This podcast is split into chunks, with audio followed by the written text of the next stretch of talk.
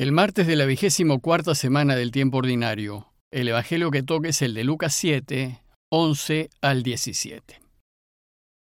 En aquel tiempo iba Jesús camino de una ciudad llamada Naim, e iban con él sus discípulos y mucha gente. Cuando se acercaba a la entrada de la ciudad, resultó que sacaban a enterrar a un muerto, hijo único de su madre, que era viuda, y un gentío considerable de la ciudad la acompañaba. Al verla el Señor, le dio lástima y le dijo, No llores. Se acercó al ataúd y lo tocó. Los que lo llevaban se pararon y dijo, Muchacho, a ti te lo digo, levántate. El muerto se incorporó y empezó a hablar. Y Jesús lo entregó a su madre.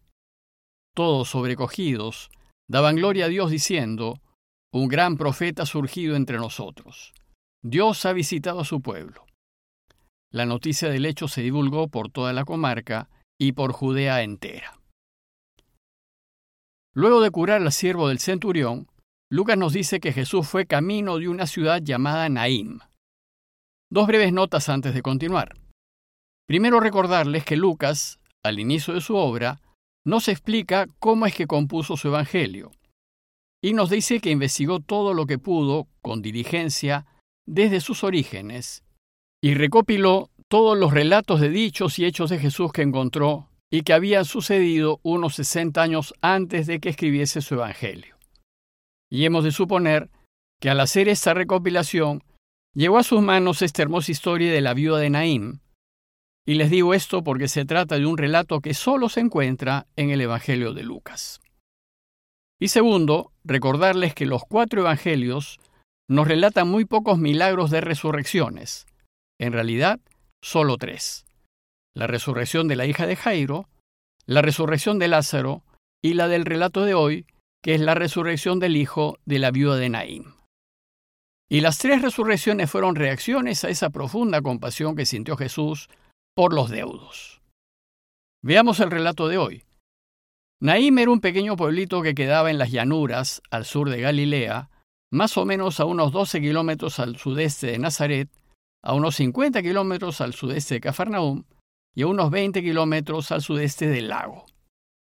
Este dato tal vez nos ayude a hacernos una idea de todo lo que Jesús solía caminar durante su misión en Galilea. En tiempos de Jesús, Naim era un pueblo próspero, rodeado de huertos de olivos e higueras, gracias a un manantial cercano que tenía abundante agua. Y parece que en ese tiempo el pueblo estaba amurallado, pues el relato nos dice que Jesús se acercaba a la entrada de la ciudad. Hoy Naim es un poblado minúsculo, sin murallas ni importancia alguna. Además, Lucas nos dice que Jesús fue hacia Naim, seguido por sus discípulos y mucha gente.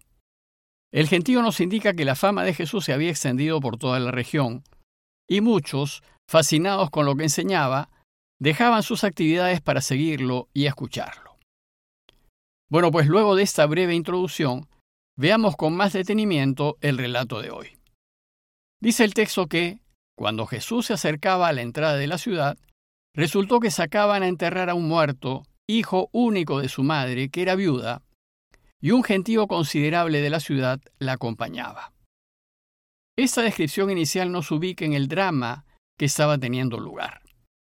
Había muerto el hijo único de una viuda, lo que era un verdadero desastre para la madre. Pues como saben, en la cultura judía de ese tiempo, una mujer, a fin de poder subsistir, dependía completamente de un varón que estuviese a su lado. Y en general las viudas se encontraban en una situación muy desventajosa, pues por las leyes judías, la esposa no podía heredar la propiedad del marido fallecido y por lo general no podían disponer de nada. Entonces, a fin de mantenerse, no le quedaba otra que depender de sus hijos o de los parientes de su marido.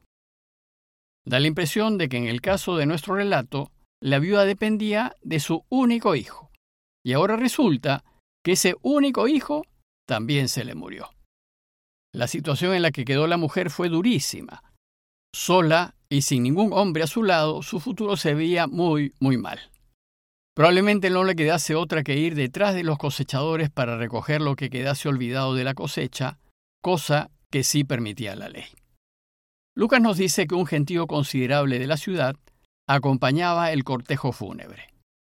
Probablemente se trató de amigos y vecinos que se dolían ante la dolorosa situación de la viuda.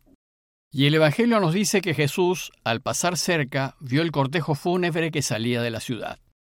Entonces nos dice Lucas que al verla el Señor le dio lástima. Jesús se concentró en la mujer, no le interesó la gente, solo ella fue el objeto de su atención y se conmovió. Se compadeció profundamente ante su dolor. Podemos suponer que esa mujer le recordó a su madre María. Pues según la tradición, María enviudó de José cuando Jesús aún era un muchacho. De hecho, la última aparición de José en los Evangelios nos la cuenta Lucas, y tuvo lugar cuando Jesús a los doce años se perdió en el templo. Entonces, a la muerte de José, María quedó viuda y con un único hijo que probablemente aún era adolescente.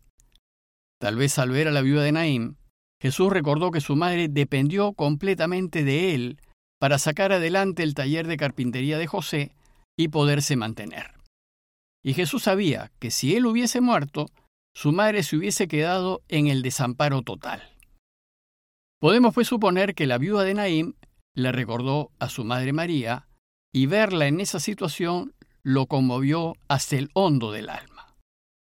Podemos también imaginar lo desolada que se encontraría la mujer al pensarse sola y desamparada. Bueno, pues en este pasaje podemos ver cómo Jesús busca consolarla. Pues el texto dice que Jesús, movido ante el dolor de la mujer, le dijo, No llores, confía en Dios. Y sabemos que Dios no quiere que lloremos ni que suframos. Su deseo es vernos siempre felices. Pero como ya se dijo, esto dependerá en gran parte de las decisiones que tomemos.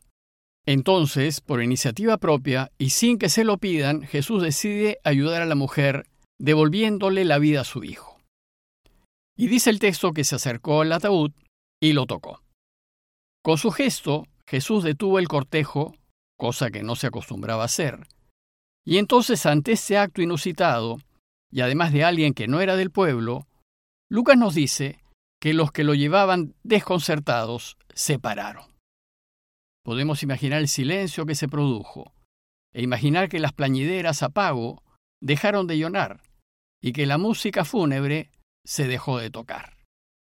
Y en medio de ese silencio tenso, Jesús dijo en voz alta, Muchacho, a ti te digo, levántate. El verbo griego aquí usado, ageiro, significa ser levantado, y es el mismo verbo que usan los evangelios para referirse a la resurrección de Jesús. Y entonces dice el texto que a la sola palabra de Jesús, el muerto se incorporó y empezó a hablar. Bueno, pues esto mismo es lo que sucede siempre que nos encontramos en una situación en la que no vemos salida. Sin embargo, Dios nos ve se fija en nosotros, nos toca y nos dice, levántate. Y contra toda esperanza, y cuando parece que no hay solución, Dios interviene a su modo, nos ofrece soluciones y nos devuelve la posibilidad de vivir. Bueno, pues esa acción de Jesús terminó con un gesto muy tierno de su parte, pues dice el texto que se lo entregó a su madre. Jesús no solo consoló a la madre resucitando a su hijo, sino que también a ella le devolvió la vida y le devolvió el deseo de vivir. Y en ese momento, lo que fue un cortejo de muerte se convirtió en una fiesta de alegría. Y podemos imaginar la reacción de toda esa gente que presenció el hecho. Bueno, pues esto mismo es lo que sucede siempre que Dios interviene.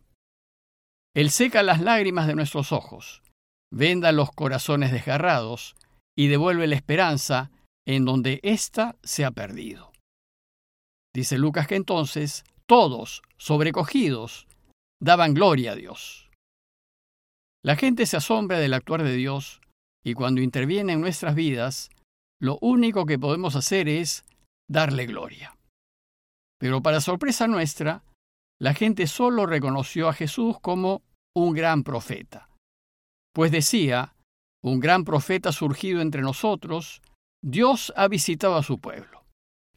La gente no cayó en cuenta que la extraordinaria señal que realizó Jesús era una señal del Mesías, pues uno de los signos del Mesías, cuando llegue, es que los muertos resucitarán.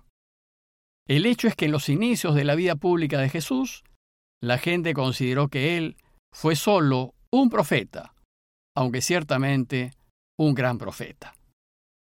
Como veremos más adelante, solo un grupo reducido de sus más cercanos lo va a reconocer como el Mesías, y después de su resurrección lo va a anunciar como el Cristo. Lo cierto es que la noticia del hecho, dice el texto, se divulgó por toda la comarca y por Judea entera. Judea está al sur, en donde se encuentra Jerusalén, y parece que su fama lo precedió hasta por allá. A modo de conclusión, los invito a considerar, en primer lugar, la facilidad con la que Jesús se identifica con nuestro dolor, cómo se pone en nuestro lugar y cómo entonces le brota el deseo de ayudarnos si lo dejamos. Y Él espera que nosotros hagamos lo mismo con nuestro prójimo en necesidad. Y luego considerar que siempre hay que poner toda nuestra confianza en Dios y esperar en Él contra toda esperanza. Pues cuando parece que ya no hay más remedio, Él se fijará en nosotros y tocará nuestras vidas muertas para devolvernos la alegría de vivir. No dejemos pues de pedirle, y pedirle hoy, de manera especial, por todos esos padres que han perdido a sus hijos, para que el Señor les toque el corazón, los consuele y les devuelva la esperanza de volverlos a ver. Parroquia de Fátima, Miraflores, Lima.